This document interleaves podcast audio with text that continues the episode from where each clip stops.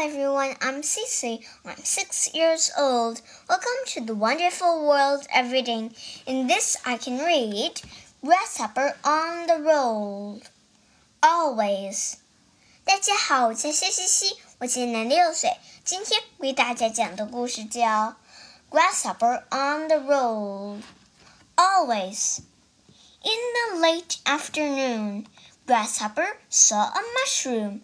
It was growing at the edge of the road. I will rest my feet, he said. Grasshopper sat on the mushroom. Three butterflies flew down. Grasshopper, said the butterflies, you will have to move. Yes, said the first butterfly, you are sitting on our place. Every afternoon at this time, we will fly to this mushroom. We sit down on it for a while. There are lots of other mushrooms, said Grasshopper. They would not do, said the second butterfly. This is the mushroom we always sit on.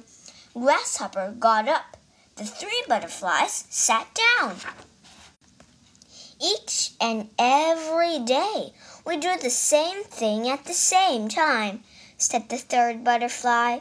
We like it that way. We wake up in the morning, said the first butterfly. We stretch our heads three times. Always, said the second butterfly. Then we open and close our wings four times.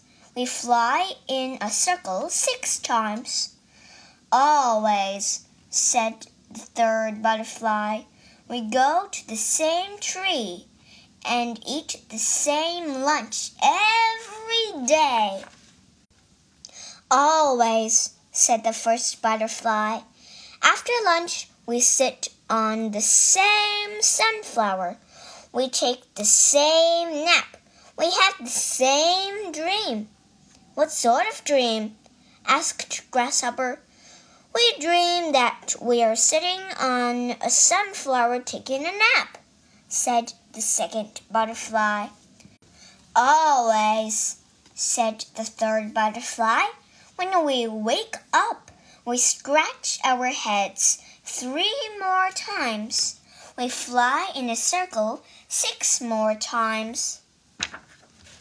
Then we come here, said the first butterfly. We sit down on this mushroom. Always, said the second butterfly.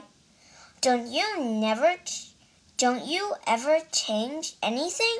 asked Grasshopper. No, never, said the butterflies. Each day is fine for us. Grasshopper, said the butterflies. We like talking to you. We will meet you every day at this time. We will sit on this mushroom. You will sit right there. We will tell you all about our scratching and our flying.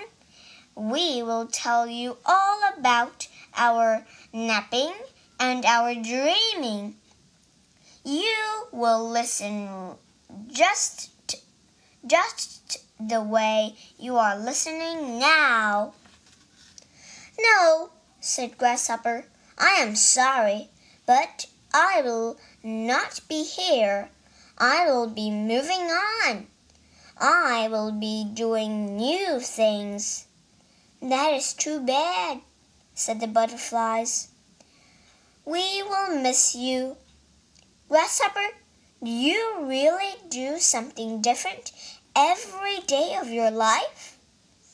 Always, said Grasshopper. Always and always. He said goodbye to the butterflies and he walked quickly down the road.